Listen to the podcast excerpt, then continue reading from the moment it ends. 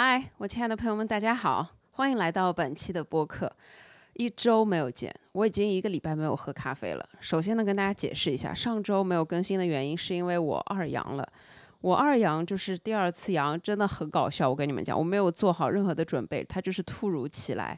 然后我第一次阳是赶上了首班车，我觉得我第二次阳是赶上了末班车，希望是末班车。然后总之呢，这一个礼拜的时间就在家里面调养生息，然后就是整个过程还是比较的痛苦。然后呢，我觉得这两天还是有留下那么一点后遗症吧，就是我这两天有点嗜睡，就一直想要睡觉，症状它是不断的在变化，所以我等于整个礼拜啥事儿都没干，就是跟。新冠做斗争了，我现在的声音呢已经基本上恢复了，可能听起来跟之前可能有那么一点点不一样，但我自己觉得已经恢复了百分之九十五以上了啊。所以呢，今天就来认真的跟大家更新一下这一期的播客。生病真的是世界上最难受的一件事情之一，所以呢，希望大家可以保护好自己，一定要保持身体健康。希望大家都可以拥有坚强的抵抗力，不要被病毒所侵害。总结一下我的这个礼拜，就是躺在床上。基本上什么事情都没做，我就待在自己的房间里面，因为怕传染给我爸妈嘛。幸好就是他们这次完全没事儿，然后我自己就是躺在床上就玩手机，然后其实也没什么好玩的，就是刷一些视频。短视频、长视频一个接一个的刷，就是你会发现这一天天的，就是度过的非常空虚、非常空洞，什么收获都没有。然后你又啥事儿都干不了，因为身体就真的很虚弱。你做一点点事情就觉得非常非常的累。我现在差不多待机的时间，我以前可能一天待机的时间超长，待机十二个小时可以不停。我现在待机的时间只有四个小时，过四个小时我就要去睡一两个小时缓一缓。哎，差不多这一个礼拜就是这样子，所以健康真的很宝贵，朋友们。还有一个心得就是躺在家里面，什么事情都不做的日子真的很不好过。当然，我觉得前提是可能我因为在生病的关系，就是很没劲，很不好过。但是我想，如果我是个健康的人，我在家里面天天这样躺着看电视，真的也非常非常的无聊。所以呢，我觉得生活再苦，工作再累，我们还是要做一点事情，还是要用一下自己的脑子，还要去力所能及的。去做很多除了玩手机、看手机之外的事情，你才可以收获生活的充实感。我躺了这一个礼拜，我真的觉得自己是个废物，就是啥事儿都没干，一事无成。你会有这种怪异的想法，认为自己好像一事无成，认为自己一下子身上所有的能力、所有的这些功能都被剥夺了一样，然后就跟一个废物一样躺在床上度日如年。今天呢，我想来跟大家聊的一个主题叫做自卑和自我接纳。如何才是做自己最好的方法？最近有个电影很火啊，叫《芭比》，我不知道大家看了没？我其实还没有时间去看，但是呢，我今天想聊的这个主题已经在我脑子里面很久的时间了。起因呢，是我前两天收到的一条私信。这个私信的大致内容，他讲的是一个十四岁快十五岁的小姑娘，她给我发私信说自己大姨妈就没来过，就是应该到了大姨妈来的年纪，但是大姨妈都没有来过。然后之前她通过减肥暴瘦下来，瘦到只有四五十斤的样子，很恐怖，真的四五十斤。然后现在才一点点的，就是吃胖吃回去。然后这两年慢慢的吃胖，吃到了差不多七八十斤的样子。但是呢，他现在就很焦虑，因为自己的大姨妈不来。然后他说他觉得自己的腿特别粗，他身边所有的人都腿很细、很瘦、很好看，所以呢，他就下定决心减肥。于是呢，就。造成了现在这样的结果。当然，我觉得他的这个情况也是有点复杂。一个是到了青春期，该发育的时间不发育，那可能就是身体还没有准备好。那我觉得他现在意识到，重新开始就是认真的饮食，规划好自己的生活，然后调整自己的激素状态。我觉得发育嘛，应该还是 OK 的。像这种私信，我经常会收到，而且尤其是以年纪特别轻的小姑娘为主。一方面是现在社交媒体的就是年龄跨度比较大，然后很小的年纪，她可能也不知道要通过什么。渠道去获取知识，然后她就会在网上刷刷刷，所以就是很多这种十四五岁、十七八岁的小姑娘，经常给我发私信，都是减肥导致姨妈不来等等的这种情况。但是呢，他们减肥的理由都是自己觉得自己胖，所以我每次到了这个点，我就会觉得说，这是一个跟自卑相关，这是一个和自我接纳非常相关的一件事情。因此呢，我就想今天认真的跟大家来分享一下我对于这件事情的理解。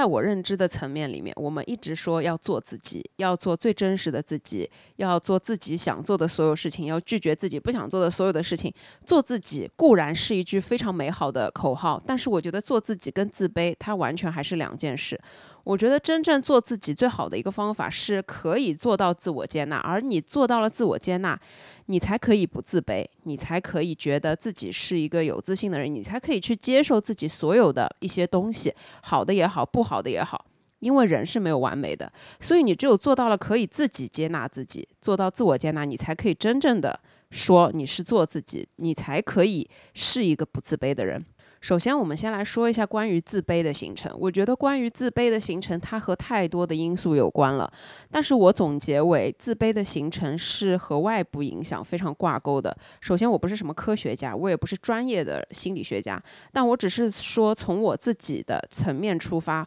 我认为自卑的形成是和外部环境很有关系，是因为我们从小出生下来，我们其实是没有任何自我判断能力的。我们只有通过外界的所有人对我们的，比方说是微笑，比方说是赞美，比方说是满足我们的需求，来知道我们在这个世界上存在的一个价值和一个意义。就是慢慢的随着我们的长大，以及就是当我们开始学会说话，开始学会和外界沟通，我们也只有通过跟我们沟通的人对我们的一些反馈，来知道自己是一个什么样的情况。就比方说，如果一个小孩他从小一直被大人嫌弃，从来都没有。被大人好好的对待过，他无论做什么，大人都是骂他、指责他、说他，那他一定会非常非常的自卑，因为他从小就没有被人肯定过，他从来没有被肯定过，他就会觉得自己做什么事儿都是错的，因为从你们的嘴里，从你们的反馈里面，我得到的信息就是我做什么都不对，于是他就觉得我什么都不对，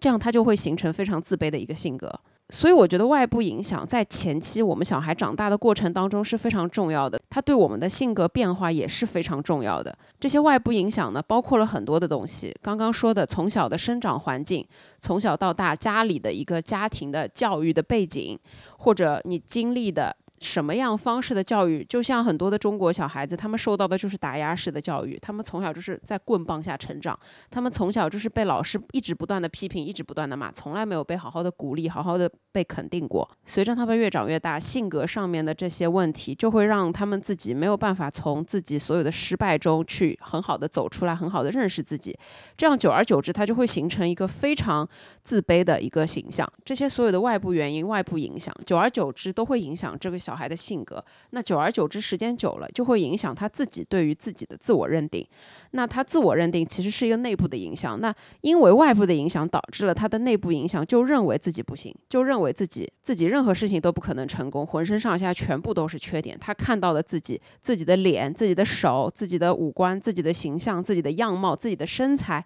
自己身上的所有东西，在他眼里都不如别人，在他眼里都是缺点，在他眼里都不好。于是他可能就会。通过一些手段去改变自己，那减肥对于很多的女生来说，就是最容易能做的一件事情，包括就是整形、整容，包括就是去做一些什么医美等等的这些所有的行为，它都是可能基于你自己觉得自己这里不如别人，那里不如别人，那我做了这个调整，是不是我就可以超越别人？是不是我就可以变得有自信起来而去做的这些改变？那整容整形先不去说。你光从减肥这件事情上面，有很多的女生，她们用了太多太多极端的方法，就造成了对自己身体的伤害，甚至就是对自己身体造成了很多不可逆的伤害。那这些东西，这些后果。它可能会伴随你的一生，最终导致的这个结果，可以肯定是因为减肥造成的，是因为不健康的减肥方法造成的，没有正常的、正确的去理解减肥这件事情，没有正常的这个好的概念理念去认清楚什么是减肥这件事情造成的后果。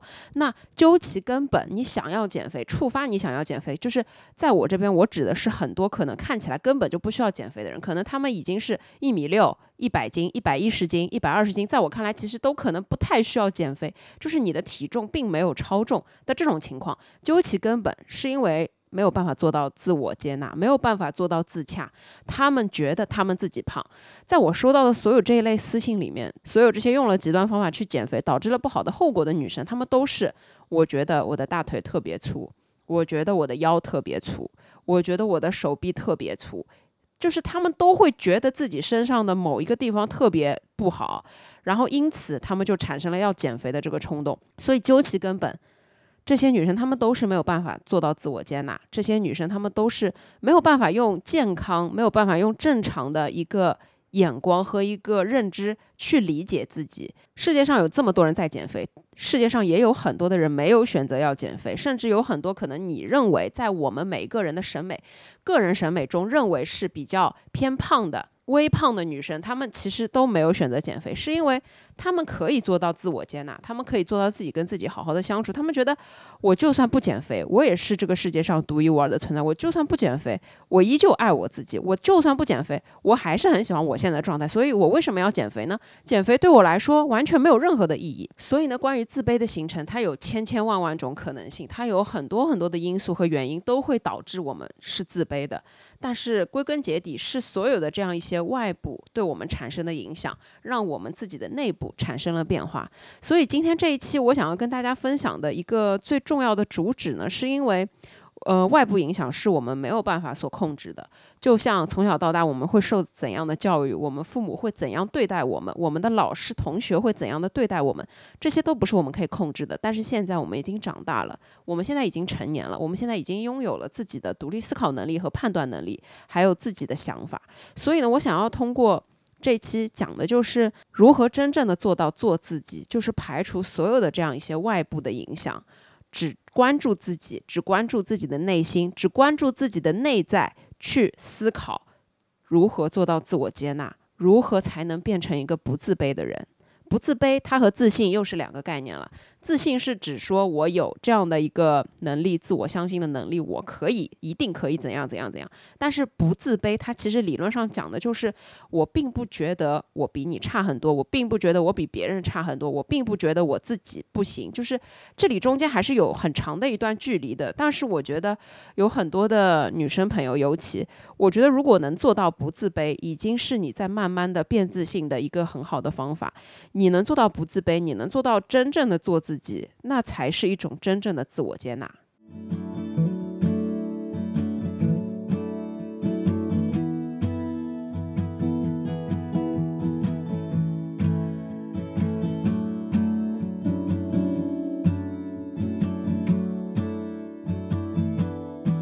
接下来呢，我想先跟大家分享一下，为什么在现在这样的社会环境之下，我们会这么不容易做到自我接纳。我们可能以前并没有那么的自卑，但是发现现在随着很多社会上的比较，随着很多社交媒体上面的发展，发现自己好像活得越来越差劲。可能小时候没有这么明显的自卑，反而在这两年变得越来越明显的一些原因。首先，第一点是我认为社会标准的单一，它造成了你。很多的人会用同样单一的一条标准去要求所有的人，并且用这一条要求去评判所有的人，这就是一件非常不公平的事情。举个例子，常说的女生要有女生的样子，女生就应该留长头发，女生就应该穿连衣裙，女生就应该穿小碎花。这句话你放在过去会觉得，因为每个马路上看到的女生看到的审美都是千篇一律的，都是这样子的。你但凡有一个剪了短发的人，大家就会觉得。她不入流，大家就会觉得她跟别人不一样。大家所认为的女生就应该留着长头发，扎着马尾，这是个正常的形象。你短头发不穿裙子，像个假小子一样，这就是不正常的，这就是不对的。我本人从小学到初中到高中一直留的是长发，但是我有印象的就是我高中那段时间，我其实特别想要剪短发，因为到了高中你会发现女生的发型有很多种样子，你会开始慢慢的有自己的偏好，就是你可能觉得。有一天你会发现自己绑头发的这个行为就是很烦，然后呢，你在洗头发的时候又觉得头发好长，吹干好麻烦，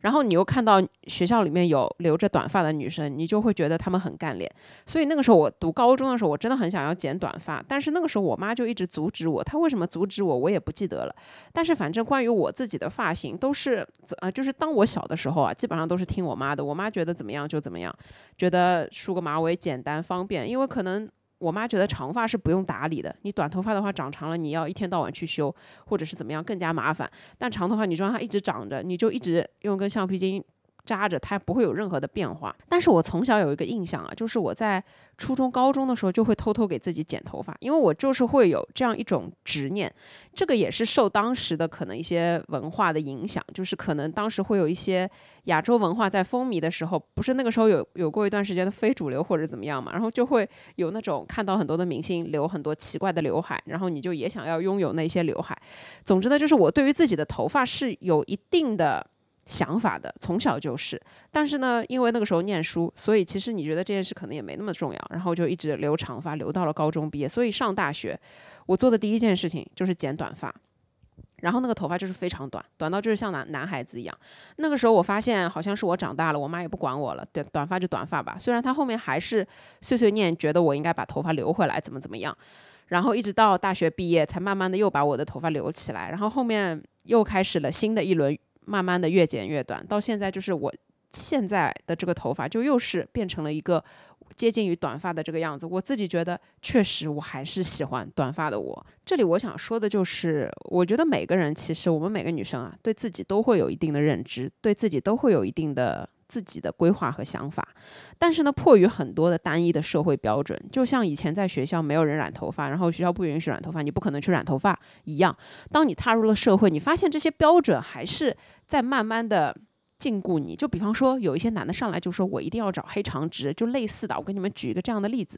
就是他想要一个黑长直的人，然后他就要求你要成为这个黑长直的人。但是其实对于你自己来说，你完全就不喜欢黑长直这个东西，你就是喜欢去染一个什么棕色、什么栗色，这是你自己的喜好，你自己的头发应该是你自己说了算的一个情况。他喜不喜欢什么样子的，跟你没有任何半毛钱的关系，对吧？所以当我们踏上社会，发现自己可以对于自己。的相貌、的发型、打扮、穿衣风格，去做很多的改变，去做很多自己想要做的一些东西的时候，又很容易受到社会单一标准的影响。我举一个极端的例子啊，虽然我觉得我们女生活一辈子，并不是为了跟谁结婚，或者说是跟谁生小孩，我们活一辈子就是活我们自己。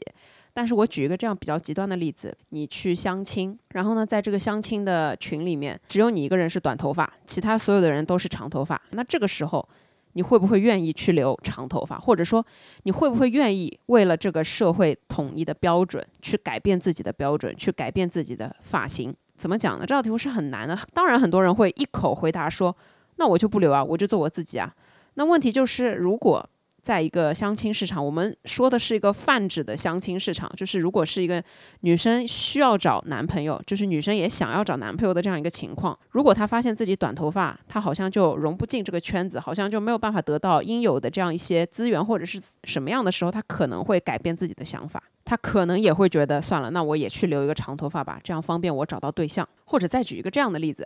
之前我收到过私信，就是有在表演班读书的学生，他说。因为他们学校有严格的规定，他们上课之前都是要称体重的，很夸张。你不能胖个一斤，你要胖一斤，老师就会罚你到操场上面去跑。然后一直到你跑了，就是到了那个标准，你才可以正常的上课啊、吃饭啊什么的，就非常的夸张。那举一个例子，在这样的一个班级里面，所有的女生都是九十斤的标准，只有你一百斤，那么你会不会要去减肥？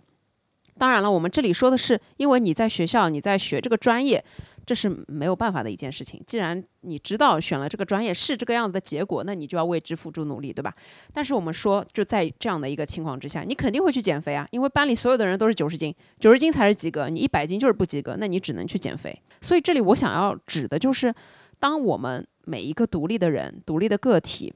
被放到了一定的社会里面，被放到了几千个人里面、几万个人里面的时候，你就没有办法突破。这个标准统一的一个标准，你就只能在这个单一标准的衡量之下去参照，你就不能有自己过多的想法，因为只要你有过多的想法，你就是打破了这个标准，你就是不对的人，因为所有的人都很听话，只有你是不听话的。所以这里一个很难的点就是，当我们踏入社会，就会很容易被社会的单一标准去衡量。那前面举的两个例子都比较小，还有就是女生到了特定的年龄就应该要结婚生小孩了。这句话就是一句非常恐怖的话，就是在早之前讲这句话，可能就大家会觉得好像也没有那么大的就是意见或者是怎么样。但是现在你讲这句话，会被无数无数的女生骂，因为现在当代女性已经崛起了，当代女性已经开始有了自己的想法，有了自己的思想。很多的时候我们是有选择的，我们并不是没有选择。我觉得很多的女生她们觉得我们的一生就应该要用我们自己的想法去度过，而不是活在社会标准里面，而不是什么大学毕业就找个人结婚嫁了，然后生了一个小孩儿。对吧？最后可能自己过得并不幸福。当然，这里排除的是自我想法迎合社会标准的这样一些人，因为确实我身边有一些女生朋友，我有一个大学特别好的室友，她就告诉我，她大学毕了业没多久，她就结婚生小孩了，现在小孩也已经上小学了，她就从来没有要突破社会标准的这样一种想法。她告诉我的一直就是，我觉得我就这样了吧。差不多时间了，也就该结婚生小孩了。就是他的自我认定和自我定义一直是这样子。我非常了解他，他其实是一个有自己想法的人，但是他知道靠他自己啥事儿都干不了。于于是呢，他就会遵从所有的这样一些社会准则。于是呢，他就会用这样的社会标准来要求自己。我还是要解释啊，这里是没有对错的。你迎不迎合社会标准，完全是你自己的事，完全取决于你自己。我只是说，我们不能心里这么想，但是表现出来又是另外一种。我们也不能心里完全不想去做这件事，但是表面还是去做了这件事情。我觉得每个人要考虑到的是这一点。所以这里每个人是每个人自己的选择。我想要说的就是，在这个单一的社会标准之下。我们每一个人想要坚持自己的想法，本来就是一件很难的事情。而通过这么单一的社会标准的衡量，更容易让我们对自己产生怀疑。我和别人不一样，因为只要有我和别人不一样这个点，就会让我们产生自卑。我们就拿新冠来说，为什么得了新冠的人会自卑？呃，当然啊，不是一棍子打死。但是拿我自己去年这个时间来讲，我就真的很自卑，因为我和别人不一样，甚至我可能会传染给其他人。我是一个。非常矛盾的综合体，一方面我为我自己感到着急。难过，为什么我会生病？但另外一方面就是，哎呀，我可能会过给其他人，我就是跟别人不一样。你当时心里面就会承受这样一些奇怪的东西，所以，但凡我跟别人不一样的时候，就很容易滋生出自卑这个东西。那在社会标准如此单一的情况之下，就更容易从外部影响来直接影响到我们的内在变化，让我们觉得我们和别人不一样，也就是又滋生出来了很多我们自己的自卑。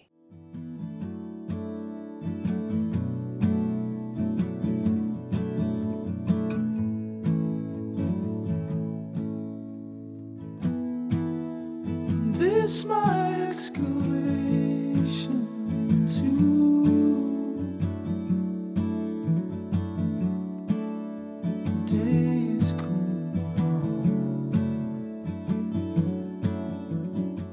二点，容易让我们自己产生自卑的原因，就是完美主义。身材、工作、生活、事业，方方面面，很多的时候，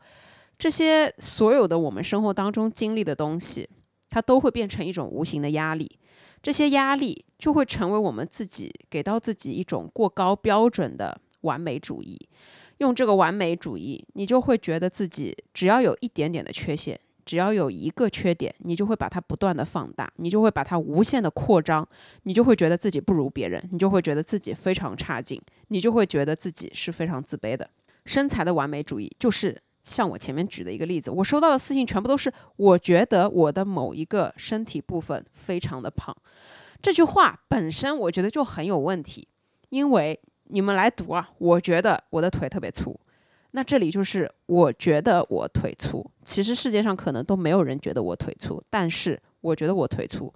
所以我就不完美，所以我一定要减肥，所以我一定要瘦下来，所以我一定瘦下来了，我的腿就不粗了。我就是一个完美的身材，我就可以接纳自己，我就满意了。还有一种私信呢，就是因为我身边的所有朋友都很瘦，身材都很好，他们所有人吃的都很少，所以我觉得我要减肥，我也要吃的很少，这样我就会跟他们一样变得身材很好。前面的我觉得我腿粗，就是我想要追求一种完美主义；后面的我身边所有的人都吃的很少，就是。你觉得吃的很少的人才是完美的，你也要跟他一样，就是把别人的这个完美的标准去放到了自己的身上，就这是一件非常非常不公平的事情。无论从哪一个层面来说，这都很不公平。每一个人天生都会有独一无二的样子，每一个人就像我的五官、我的双手双脚、我的手指的长度、我的手臂的长度、我的腿的长度、我的腰的跟我的腿的比例等等的，每个人都不太一样。这不是我们理论上可以自己去决定的事情，不是说我在菜市场今天挑个手臂，明天挑个大腿，把它拼到一起，用自己一套非常精确的尺寸给它弄在一起，就可以达成的一件事情。这是天生的基因造就的我们。我们每个人就是因为是人是不一样的，我们不是机器里面造出来的男模特和女模特，每一个身材每一个比例都一样，那是假人，假人才可以这样的完美主义。身材呢，只是一小部分，还有就是工作和生活。有很多的人，他们可能在生活和工作层面就要求自己过于完美，要求自己一定要完美，在工作中也不允许自己出错，对自己的要求定的特别特别的高。当然，我觉得身材也是一方面啊，就是因为自己给自己定的要求太高了，你一定要要求自己超模身材或者怎么样，就这就本身是一个很难达到的高度了。所以，完美主义，我觉得它是一件很矛盾的事情。我们每当在做一件事情的时候，我们当然希望做的完美，我们当然在做之前希望能把它做到尽量完美的一个样子。举个例子，我们如果是医生开刀动手术，我们当然希望这个手术进行的完美，我们希望我们的缝线到我们的切口全部都完美。但是可能手术当中就会有很多的突发情况，导致它最后的结果可能并没有这么的完美，但是手术还是相当成功的。那我觉得这就已经是一件可以接受的事情了。那我觉得生活也是一样，你需要抱着这种追求完美的心态，追求尽量好的心态，然后认真的去做，这是为了让你认真的去做。但是最终的结果就算不怎么完美，我觉得也没有太大的关系，因为我觉得所有假的东西它都很容易完美，假的人、假的故事、骗子都是可以非常非常完美的，但是真实的东西它往往距离完美就差很远的路。所以呢，完美主义过度的追求完美主义，过度的去盯着自己不好的一个地方，去把自己，比方说一个局部觉得自己很胖，觉得自己穿衣服不好看。等等等等的这种情况，它就会容易造成我们更加的自卑。我们要了解的就是这个世界它就不是完美的，我们每一个人都有每一个人自己的特点，所以自己给自己定的标准不能太高，自己给自己定的标准不要太过于苛刻，不要太过于接近完美，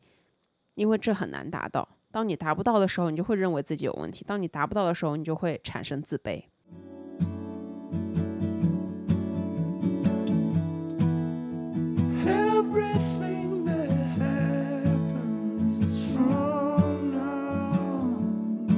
This is paradise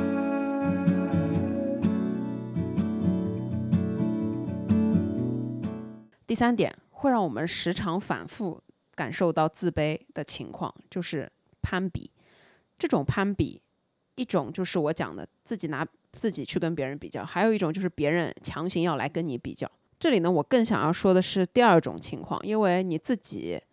不拿自己去跟别人做比较，这件事情还相对容易一点，你还相对可以做到一点。但是有的时候，就像我讲的，你在社交场面，你没有办法去杜绝别人强行要来跟你攀比的这样一种情况，这种情况就很容易让你滋生出自卑这件事情。我是怎么体会到的呢？呃，我给你们举一个这样的例子，我认识这样一个人，他特别喜欢跟别人比较，他所有的事情方方面面。所有的事情，只要他开口，他都是在跟别人比较。你们最好聊天不要有一个交集。你们但凡聊天有一个交集，就比方说，他问你喜欢穿什么牌子的衣服，你跟他讲的是一个快消品牌，他就会说：“哦，我喜欢一个独立设计师自己手工做的品牌，我从大学毕业开始就一直穿这个牌子的衣服，穿到现在。”等等的，就是你们的聊天可以讲别人，可以讲全世界，但是但凡你们有一个交集，他一定要。拿他来跟你比较，就是这件事情是你没办法控制的。然后，当你在面对这样的一种语境、这样的一种谈话的情况的时候，你就会觉得：天哪，我不如他！天哪，我比他差好多！天哪，他为什么可以怎么怎么样？然后你就会觉得很自卑，你就会觉得自己很差。就是如果你是一个但凡自我意识比较薄弱，但凡自己对自己的认知又是一个性格可能没有那么的刚烈，没有那么的。坚定的这样一个人的时候，你就会觉得，哎呀，我跟他比差了好多啊，你就会滋生出这样一种自卑来。而且像这样的人，他们普遍比较的强势，就是如果你是一个弱势的人，你就会觉得，啊，他好厉害啊，他太牛了，哎呀，自己跟他比什么都不是，等等的。但是其实这里我想要说的就是，你并不要觉得你有这么差，你一定要有一个非常清楚的思路，就是你并不比任何人差太多，你只是你自己，你没有这么的不如别人，你没有这么的不如他。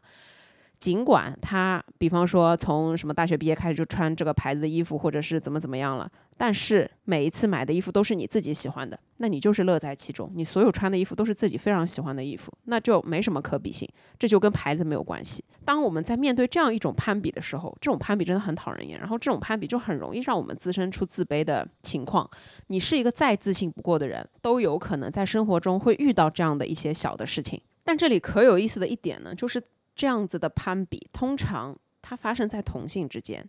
你如果跟一个异性出门，他好像不会跟你聊他喜欢穿什么样牌子的衣服，你们也不会因此有一些什么样子不开心的这种感觉。他也不会跟你聊他喜欢什么牌子的化妆品，他会去什么样的发型店做什么样的头发，就是好像这种攀比只发生在有相似的或者说是有差不多的生活的人群中间才会产生这样的攀比，因为。没有相似的地方，就没有可比较的点；没有可比较的点，就不可能有攀比。所以这里就很奇怪，为什么雌竞就是雌性竞争会这么多，会这么明显，会这么的令人不舒服？我觉得也是这个原因吧，就是因为很多的东西，只有当你是可被比较的一类人，可被比较的一类情况，你们才有类比的这个情况，你们才可以拿来一起相提并论。如果是差得很远的两个。差得很远的人，或者说是完全不同类别的生活也完全不一样的人，就是没有任何的可比性。所以这是不是一个哲学问题呢？没有可比性，反而就不会产生攀比；但是因为有比较，就会产生攀比。我自己呢，我觉得我身边这样的被攀比的情况还是比较少的。一方面呢，是因为我跟我很多的同性朋友出去的时候，我基本上是连妆也不会化，然后拍照也不会拍。就是一个非常随意的状态出去了。可能我们三个人出去，他们两个人都化着非常精致的妆，穿着非常好看的新衣服，就是他们浑身上下都是那种打扮过的。然后我就是穿着一件大 T 恤，穿着一个大裤衩，然后也没有化妆。就纯素颜就跑过去了，差不多每一次都是这样子，因为我觉得跟朋友见面聊天应该是更重要的，他们都很喜欢跟我聊天。那我觉得我们的聊天才是胜过一切的，就这些东西根本就不重要。所以我觉得就我自己舒服就好。我今天不想化妆，我就不化妆；我今天想化妆，想穿一套漂亮的衣服，那我就打扮一下自己。我感觉到自己是一个不太怎么会受别人影响的人，就我不知道要怎么解释，可能就是在这样的比方说的一个谈话的一个情况当中，我给你们举个这样的例子。之前遇到过一个人，那个女生呢也很喜欢做指甲，然后呢就有一次出差的时候，反正就互相看了一下指甲，然后我自己做的指甲就是那种我喜欢涂纯色，涂纯色呢一个是方便简单，还有一个当然就是性价比高，真的很便宜。然后呢他就说他做美甲这家店怎样怎样好，然后上面还可以帮你加各种各样的那种造型花啊什么手绘，最后反正也很便宜，才二百多块钱。他就说啊你下次要不要跟我一起去这个地方试试看？然后我就说不要，我现在做的地方打完折只要四十多块钱，我很开心，我决定就在这边做一辈子了，差不多是这样的一个情况。当然了，就是我是真的不想要跟另外一个人一起去做美甲，因为我觉得这件事情很尴尬。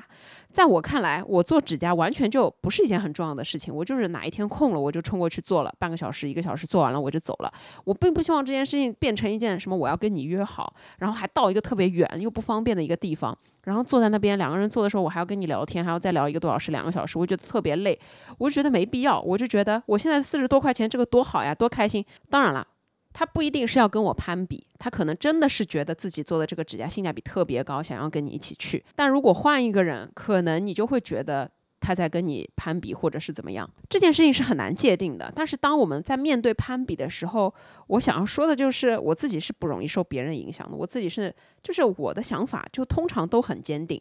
我就会觉得，哎，我自己做的这个就蛮好的，我自己买的这个就挺好的，我自己试的这个就蛮好的，我不需要去改变。我经常会有这样的一种想法，所以我也就意识不到别人可能在炫耀，或者说是别人可能在要跟我攀比等等的这种情况，我也就会觉得无所谓。我就是活一个与世无争的状态，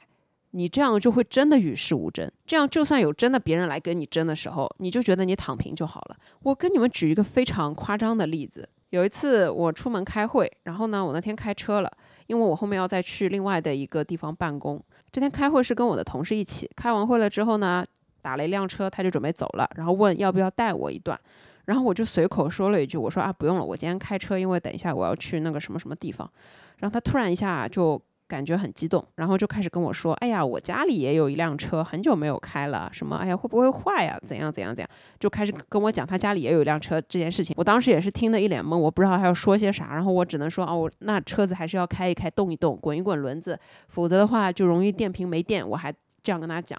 回过头我才发现，他其实并没有要跟我讲他什么这辆车很久没有开，他要跟我讲的是：“哎呀，你开车了。”我也不是没车，我家里也有一辆车，就这件事情真的很夸张，很搞笑。所以你活一个与世无争的状态，你就会意识不到这些东西，这些东西也打不到你，这些东西也完全影响不到你的自尊心，完全不会影响你，完全不会让你自卑。在我的生活当中啊，其实遇到过太多太多这样的事情了。但是我想要总结的一点就是，当你遇到一个爱跟别人攀比的人的时候，你就活一个与世无争的状态就可以了。我们好不容易自我建立起来的这样一种认知，为什么要被别人这样的一种攀比给打破？凭什么要因为别人爱攀比的这样一种心理就遭罪呢？就是这是平白无故受气，就是完全没必要。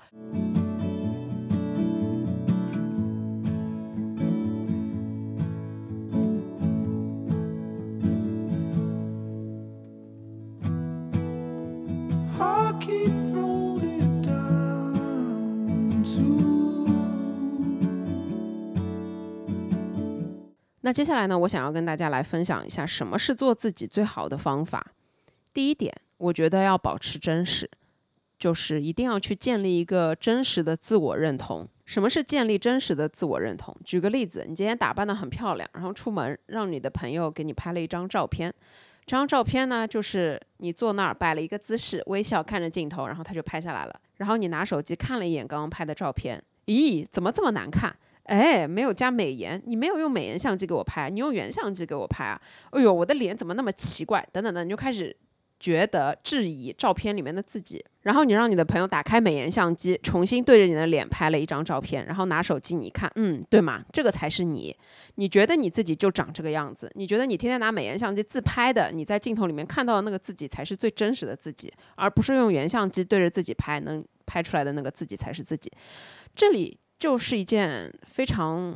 难的事情，因为自我认同、真实的自我认同，拍照它可能是仅仅这么多事情里面的一个很小的方面。但是我想要说的就是，其实我们每一天照镜子，我们是知道自己长什么样子。但是呢，我们从镜子里面看到的自己和别人看到的自己其实是不一样的，其实是一个镜像的。这就是为什么我们很多拍视频拍的照片，你们要再把它左右镜像一下，因为这样子看起来才是你自己熟悉的自己，熟悉的一个角度。每一个人的脸，它其实都是不不对称的，所以左右都会有一点差异。那在镜子里面看到的时候，你是以左边为先，你的左边是右边，右边是左边。别人看你的时候，其实你的左边是右边，右边是左边，有点像绕口令，那差不多是这个意思吧。但是我们每一个人对于自己的这样一种认知和认同，他只能靠自己来获得，接受自己最真实的样子，这是一个比较难的题目，因为这也花了我很多的时间去接受自己真实的样子。我记得有跟大家分享过，就是在很早之前，我做视频的时候，我都是用美颜相机来拍，拍了很长的一段时间，因为我觉得用原相机拍出来的我就是不好看，就是丑，就是皮肤也不好。眼睛也不大，就是怎么看怎么不好看。一直到花了差不多一年多的时间，我现在所有的视频都是用原相机拍的，顶多就是后期会瘦一点点的脸啊，一点点一点点而已。但是我现在都用原相机拍，然后我现在终于可以觉得我自己能接受我自己的样子，就是我能接受我自己就长这样，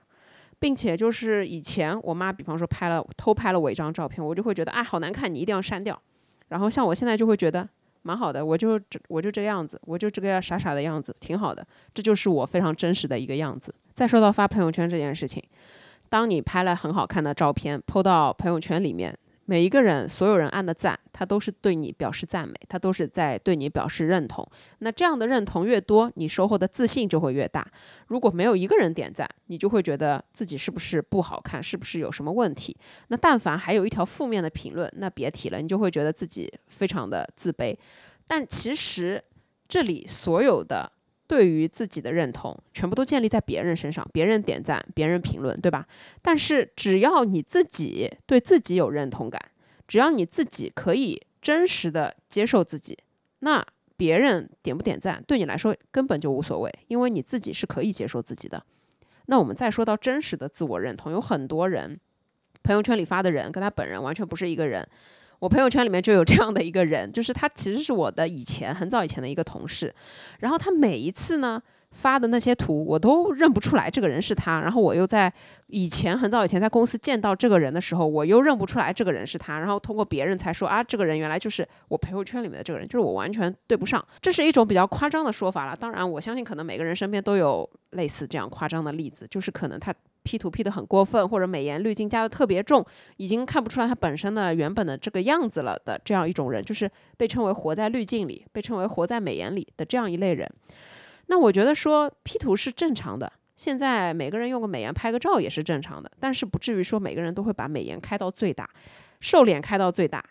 眼睛放大开到最大。皮肤磨皮开到最大，那这个时候人已经不是人了，他就已经是一个三 D 玩偶，他已经不是你原本的一个样子了，他就已经是一个动画。那我们就是说这样一种情况，他到底有没有建立真实的自我认同呢？因为他不可能在朋友圈里面发一张自己素颜原相机拍的照片吧，因为他觉得这不是他，他。要拍要发也是那种过于隆重的滤镜才是他本人，因为他觉得他就长这个样子。这种时候，当你在面对自己，在当你在照镜子的时候，我不知道会不会意识得到自己其实跟朋友圈里发照片的这个人完全不是一个人，不知道会有怎样的落差，不知道你会有怎样的一种心理想法。然后，如果不小心被朋友偷拍了一张什么样的照片，比方说在一个聚会上。这个人他每次自己发的所有的照片都是过度美颜的，然后呢，这天在聚会上就有人拍了一张大合影，然后十几个人每个人都发了这张大合影，你肯定就没有办法去阻止别人发朋友圈。然后呢，就有一个人把他最真实的样子发了出来，然后他就因此特别不高兴，他怎么发了我一张这么难看的照片？但是大家仔细想想，其实你觉得你好看和你觉得你不好看，主人全都是你，都是你在觉得。就是像有的时候朋友随便拍了我的一张照片，然后拿在手机里面看，我觉得不能接受，我觉得好难看啊。但是他们觉得不会啊，你就长这个样子啊，不会啊，我们都觉得很好看啊，不会啊，你就笑得很自然啊。就是别人其实并不会有自己像自己对自己有这么大的敌意，这么大的敌意都是你自己对自己产生的。所以我们说做自己最重要的是做真实的自己。去保持真实的自己的一种状态，去建立一种真实的自我认同，去建立这样一种对自己的非常真实的认知，这是很重要的，这个才是真正的做自己。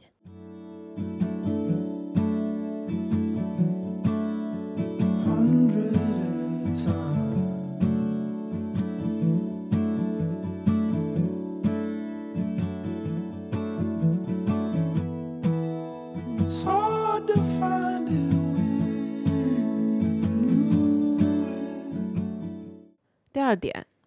我觉得做自己最好的方法是不要有顾虑，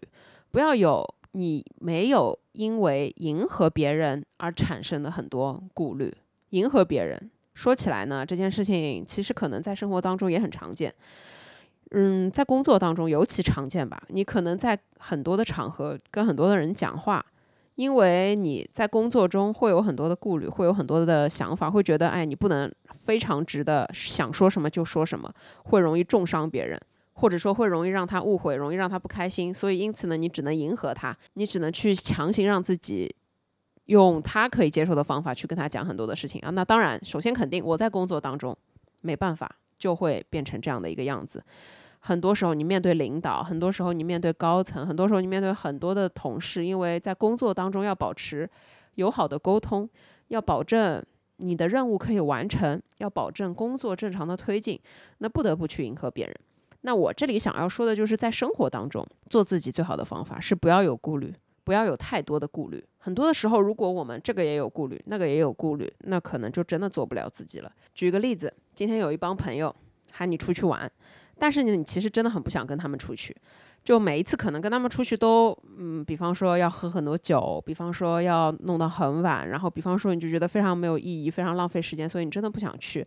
那如果你要迎合他们，如果你有很多的顾虑，你就又要勉强自己跟他们出去了，但其实你又不开心。所以这个时候，我觉得你要做你自己最好的方法就是爽快的拒绝他们，也不要有太多的顾虑，不要去想你拒绝了他们之后他们会怎么样。他们可能并不会怎么样，也不会想太多，他们可能就换一个人再继续问一问，你不去就不去呗。可能对别人来说没有这么多的后顾之忧，你就可能没有那么多后面的事情，但是可能你自己在犹犹豫豫不知道要怎么拒绝别人的时候，是你自己想太多。但是你要考虑到你要做你自己想要做的所有的事情，就你拒绝了这样一次两次三次，可能他们后面就不会叫你了，那不是很好吗？不是后面就不会有这种事情了吗？所以做自己就是不要过度的去迎合任何人，不要过度的去勉强自己做自己不想要做的事情，然后少一些顾虑，少一些顾虑和顾忌。有很多的时候，这些顾虑都是自己想象出来的，可能对别人来说你没有这么的重要。举这样的一个例子。以前我在这种大型的聚会上面，就是当所有人都可能在玩的特别尽兴、嗨的那个时候，我想走，但是我不好意思走，我不好意思离场，我就会觉得，哎呀，大家玩的这么高兴，我走的话会不会影响大家的兴致？会不会让让大家不开心或者怎么样？然后我就会，就算很困很困，我也会屏到最后一刻，然后才离开。后面呢，我就发现这样做不行，因为这样是苦了我自己。一个是这种可能聚会，你本来就是很消耗你，可能你觉得到一到就走是最好的，然后到了后面你就发现，哎呀，有很多的顾虑和顾忌，就就不方便早溜啊，或者是怎么样。到后面呢，我就是这样做的，我就想好了，我今天去，但是比方说我到了十点半，我一定要走，到了差不多十点半这个时间，我就会和可能就是其中比较重要的一个主办方。就是带头人去跟他打一个招呼，哎呀，不好意思，明天还有什么事情，我就准备先走了。也不是大张旗鼓的跟所有人打一遍招呼，然后我再走，因为我深刻的明白了一个道理，我并没有这么的重要，我并没有这么的 被大家在乎和重视，所以其实没有那么大的影响。学会了之后，我就每次都是跟可能一两个人讲一讲，然后我就先走了，差不多这个样子。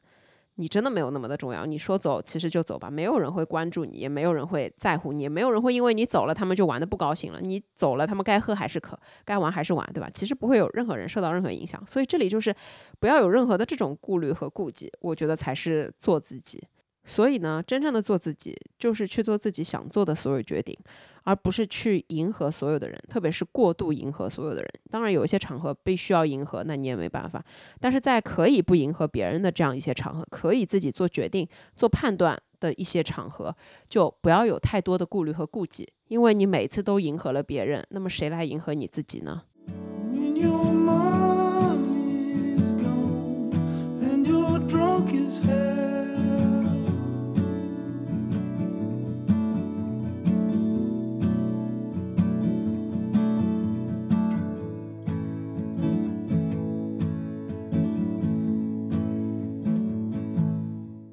第三点，做自己，就是接受自己的不完美和接受自己身上的一些弱点，因为这才是我们每一个人独一无二的地方。一直在说人无完人，世界上是没有完美的人的。我们每一个人都是多多少少有一点缺点，有一点弱点，有那么一点自己不那么擅长的东西。无论是我们每一个人的个性、我们的性格、我们的处事方式、我们的对人。我们的爱好，或者说是我们的相貌、我们的身材等等，我们的一切，我们的工作、我们的生活、我们的家人，所有的和我们每一个人相关的所有的东西，它都不可能是完美的。每个人一定有看上去很完美的地方，但是一定也有真的不那么完美的一些地方。之所以说独一无二，就是因为我们每个人在生下来的时候，基因就是不一样的。我们每一个人擅长的和不擅长的东西都是不一样的。我们每个人喜欢的东西。就是不一样的。我们每一个人想要的和我们每一个人愿意和自己去相处的一种方式方法也是完全不一样的。所以这也就造就了我们每一个人优点不一样，缺点也不一样，弱点当然也不一样。这就是独一无二的存在，就是完美的这件事情，它就是不存在的。所以就跟前面讲到身材一样，你不要老是觉得你腿粗，而忽略了你可能脖子比我长呢。你不要老是看着自己的手臂粗，但是可能你肩膀就是很好看呢。如果我们每一个人每天都只关注在身上不完美的这些地方，那我们身上好的这些优点，自己就根本看不到了。接受自己的不完美，你就可以拥有一种良好的心态，你就可以拥有一种跟自己融洽相处的一种方法。哎呀，突然被我抠下来三根睫毛，四根睫毛。一共就没几根，还掉了四根。接受自己的不完美，接受自己的弱点。你要告诉自己，这并不是你的错，你要告诉自己，这并不是你不如别人的地方，这只不过是跟你身上其他的特质一模一样，存在在你身上的特点，存在在你身上的性质，仅此而已。它并不是什么特别特别不好的东西，它也并不是要你竭尽一生要努力把它不停改善的一个什么样的东西。当然了，你可以改掉自己的缺点，当然是一件好事。但是很多时候，人身上的很多的弱点，并不是说不好，也并不是说没有任何的价值。比方说，一个心软的人，虽然心软看起来是他的弱点，但是同样，他就会是一个善良的人。所以很多的时候，你不能光从一个面去看很多的东西，有很多看似。完美，看似什么都很厉害，看似什么东西都比别人要好很多的这样一种人，他可能并不快乐，他可能并不真正的如他外表所示的这么完美，可能在他的内心就是无比无比的自卑，才导致了他外在看起来我什么都要强过别人，我什么都要高别人一头的这样一种展示给别人看的样子。能够接受自己的不完美，这才是一种我觉得比较健康的心态，就不会有这种要跟别人恶意攀比。恶性竞争，任何事情都要高过别人，任何事情都要超过别人，任何事情都要跟别人比的这样一种非常。强的这种竞争心态，我觉得这种心态就很累。我觉得正常的心态、健康的心态，它就是可以接受自己身上有缺点。就比方说拿我自己来说好了，其实我的肩是属于比较宽的，然后我的手臂也是属于比较粗的。你要说我腿细吧，我一点都不觉得我腿细。我觉得我的大腿比绝大的女生，因为撸铁的关系，比绝大的女生都要粗很多，特别是大腿根这儿。但是我从来都不觉得。这是什么问题？我从来都不会因为我的手臂特别粗，我就虽然我也很少穿马甲，但我就算穿马甲，我也不会觉得我的手臂特别粗，我也不会觉得我的手臂粗到可以有碍到别人，妨碍到别人。我觉得没有影响，我觉得我自己穿着凉快、舒服、开心，这是最重要的。我上礼拜还刚刚买了一件新的马马甲裙，我一点都不觉得我的手臂粗是一个怎么样很重大的问题，我就接受自己手臂粗，我就接受自己肩膀宽，但是。我还是很爱我自己啊，我还是觉得我自己很好看啊，我还是觉得我自己有我自己喜欢穿的衣服，穿我自己喜欢穿的衣服我就很开心啊，我一点都不觉得这是什么问题。所以任何时候，我觉得当别人来评价你之前，你自己先停止评价你自己，这是比较重要的。你不能在别人。还没有开始讲你怎么怎么样的时候，你先把自己讲了一顿。哎呀，我自己就是这里不对，哎呀，我自己就是那里不行我穿这个就是不好看，我穿那个就是不好看。然后从上到下把自己全部都否定一遍，那你肯定是自卑的，你肯定就没有办法，就这肯定不是一个做自己的方法。接受自己的不完美呢，是需要一定过程的，并不是说我从生下来我就可以接受自己身上的所有的缺点，而是通过成长，学会自我认知。在认识自己的这条路上面，就比如说，我不记得有没有跟你们说过了。我只要穿军绿色的衣服，我就特别土。但我并不会抓着自己穿这些衣服不好看的样子不放，我就不穿不就行了吗？就像穿衣服这件事情，它其实可以折射在生活中的很多层面啊。我如果今天穿军绿色的衣服发现不好看，那我等于就是更了解我自己啊。我以后。要少穿军绿色的衣服，所以其实我看到的并不是我穿军绿色的衣服很难看这件事，我看到的是我要少尝试穿军绿色的衣服。这里就是两个完全不同的概念。有很多人觉得，很多人觉得我穿这件衣服特别难看，一定是我自己的问题。但更多的时候，其实这就是衣服的问题，这就是这件衣服不合适你的问题。所以世界上没有难看的人，只有难看的衣服。我觉得这个理论其实才是对的。有这么多这么多的衣服设计出来，它其实就是为了人而服务的。那不可能所有的人穿所有的衣服都好看。所以每个人只要去挑适合自己的。这才是最重要的，因此接受自己的不完美和弱点，是为了让你成为更了解自己的那个人，是为了让你成为这个世界上独一无二的一个存在，并不是为了让你自卑，并不是为了让你否定自己。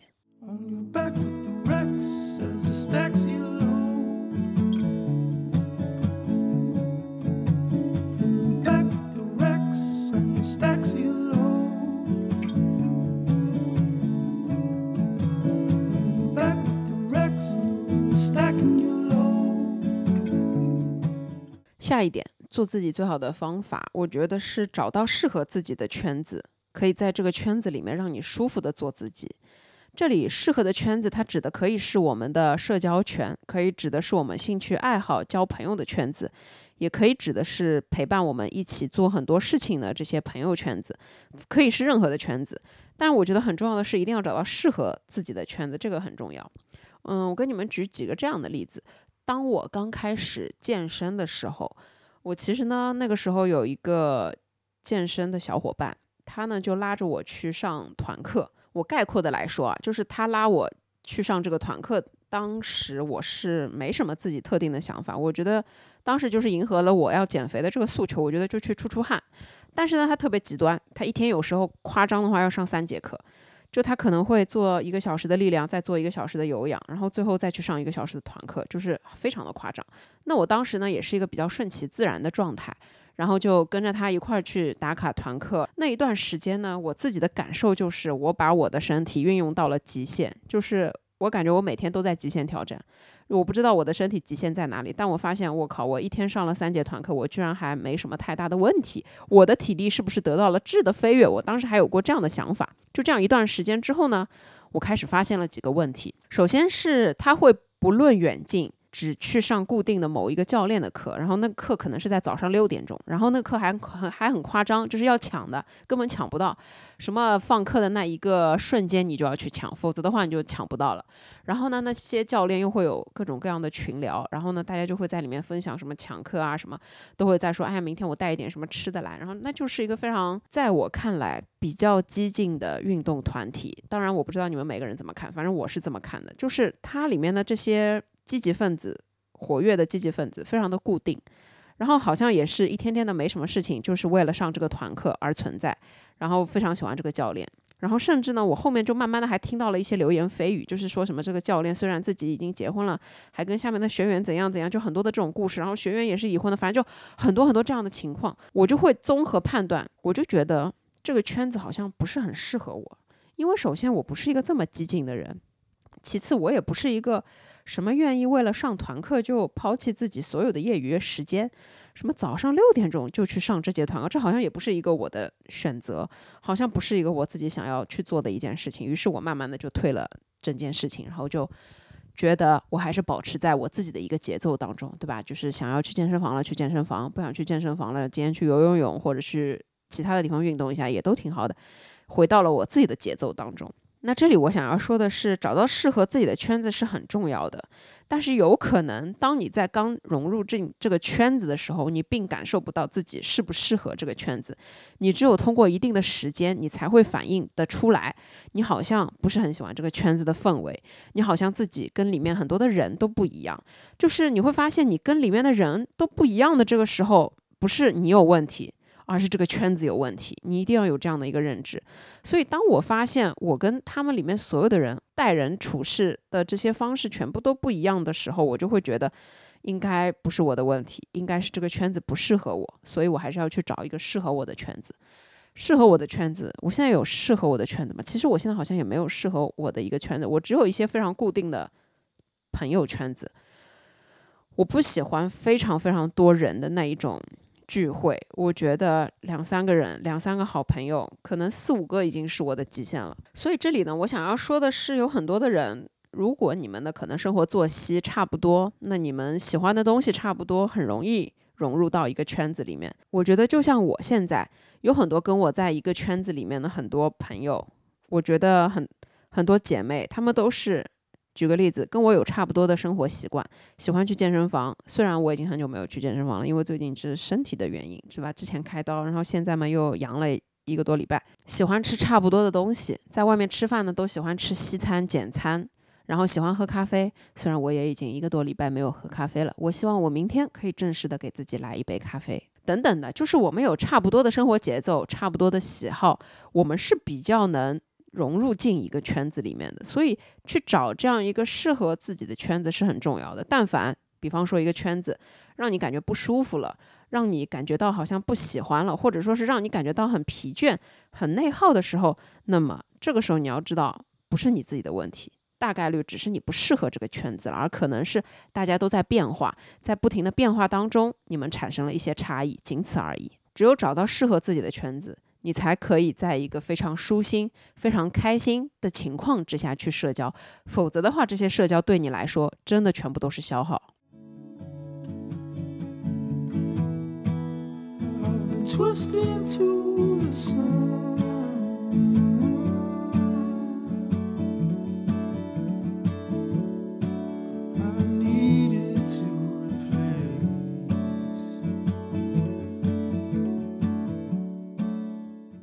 下一点呢，我想要说的是，做自己，你要多鼓励自己，多关注自己身上的优点，要有找到自己身上的闪光点的这样一种信念。很多时候，我们在工作啊、生活当中会意识到自己有很多不如别人的地方，然后这就会让我们忽略自己过于别人的这些地方。有的时候，我们只关注自己的缺点，就会让我们忘记自己身上原来还是有优点的。你只有通过另外一个人，通过另外一个朋友，你可能才会意识到啊，原来自己也是有优点的啊，原来自己是一个温暖的人。虽然自己做表格做的不好，但是自己在安慰朋友方面就很有的天赋。虽然自己做面包做一次失败一次，但是你跟朋友出来，可能就是气氛组非常活跃的一份子，可以让大家都很开心。等等的，很多的时候我们不能只关注自己的缺点。我觉得能意识到自己有缺点这件事情是对人生很重要的。你要知道自己差的地方在哪里，你可能要为了补齐，可能要为了让它更加的变得更加好去做一些努力，做一些尝试。但是呢，你不能只把眼光放在自己的身上的缺点。我们每个人身上的优点都是非常值得被关注到的，特别是值得被自己关注到。很久以前，我跟你们说，我也是一个比较自卑的人。因为那个时候我刚刚开始做视频，我只有一个好朋友知道我在做视频。然后当我做第一个视频的时候，我就很高兴的拿去给他看。他看完了之后呢，就给了我很多的反馈，很多的意见。但是呢，始终我的视频就一直没有起色，差不多到一年多的时间，还是没有任何的起色。又有一天，我和我的这个朋友出来聊天，不小心就聊到了减肥的这个话题。那当时呢，我已经开始看书，我已经开始学习一些这种系统的知识，然后开始看营养学，开始注重很多的这种乱七八糟的营养搭配啊什么的。然后就跟他聊到了这个主题，他就说了一点减肥的事情，然后我听了之后就很着急，然后就开始跟他说很多很多的原理。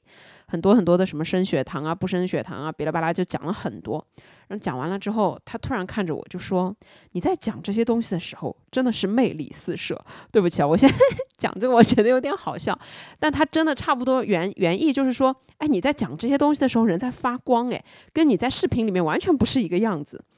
那个时候我突然就好像被他鼓励到了，因为我当时做视频已经做了很久，一直都没有起色。呃，好像就是去拍一些那种做早饭的视频，你们知道吧？就是那种摆拍，我还搞了一块板，然后在那个板上面，反正每一天呢，就是把所有的东西运到自己的房间里面，然后在那块板上进行摆拍，做早餐，然后怎么样？虽然我是开心，我是快乐的，但整个过程我自己形容为还是稍微有一点做作的，然后就一直做不起来，因为其实我就不是生活这么细致、这么精致的一个人嘛。那如果你要去演一个精致的生活，这件事情肯定是。不会长久的，然后他可能也不怎么真的真实吧，我是这样想的。然后在听完他的这句话之后，我突然发现，突然意识到，哎，可能我的优点就不是去做一顿怎么样精致的早餐，而我的优点可能是让另外一个人去理解一些关于营养学的知识，去理解一些关于维生素的知识。去跟人家去分享一些这种这种东西，可能这才是我真正擅长的一件事情。我现在想起来，我依旧特别感谢我的这个朋友，没有他的这句话，我根本意识不到，原来我可以在跟另外一个人分享这些我自己特别爱研究、自己特别喜欢研究的这些东西的时候，是这么的有说服力，是看起来如此。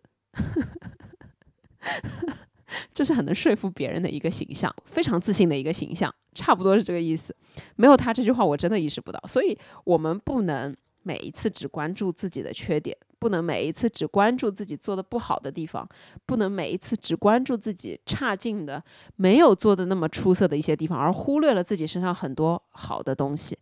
当然，这里很重要的一个就是外部影响，因为你们你们想呀，没有我朋友的这句话，我现在在干嘛，我可能都不知道。所以，多鼓励自己，多关注自己的优点，这件事情是很重要、非常重要的。我觉得要靠自己去意识到你自己最擅长做一些什么东西，你自己最喜欢做一些什么东西。只有把这两者相结合起来，它一定就会变成你最自信的武器，它一定就会变成你自己最强而有力的一种能力。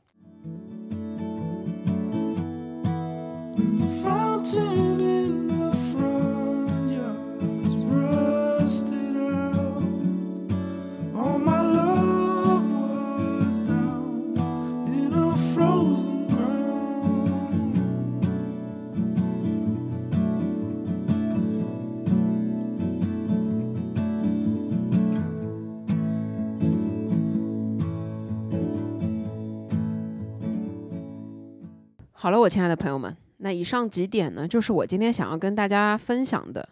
无论如何，我觉得做你自己最重要的一个点是喜欢你自己，认可你自己，对自己有一种真实的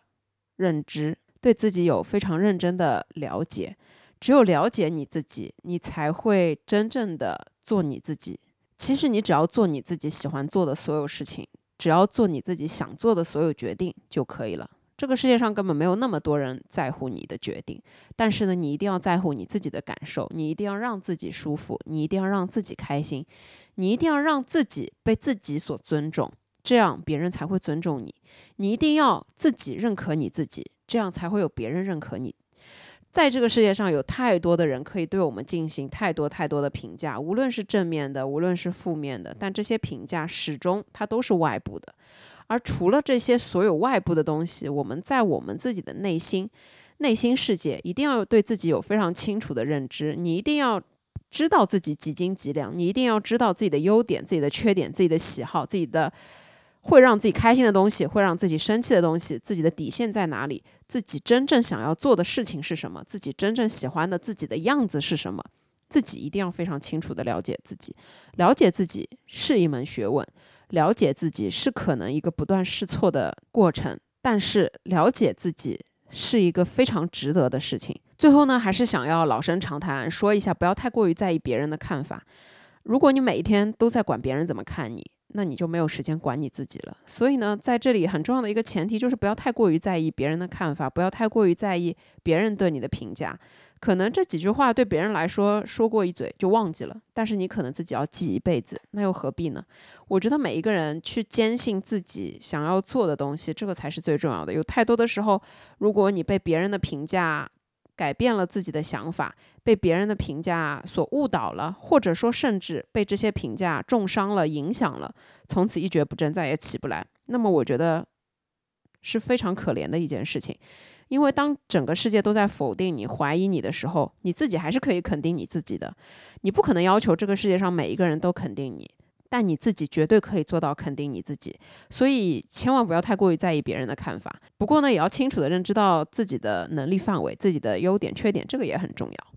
好了，我亲爱的朋友们，那以上呢就是今天这一期的分享，希望大家听完了之后可以对你们自己有一些小小的帮助。希望我们每一个人都可以在自我中去找到让自己最自信的部分，在我们做任何决定、做任何自己喜欢的事情的时候，都不要感受到任何的自卑。亲爱的朋友们，祝大家天天开心！祝你们有美好和通畅的一天！一定要记得，精神健康和身体健康也一样重要。身体健康真的非常重要。好了，我亲爱的朋友们，那我们就下一期再见吧，拜拜，爱你们。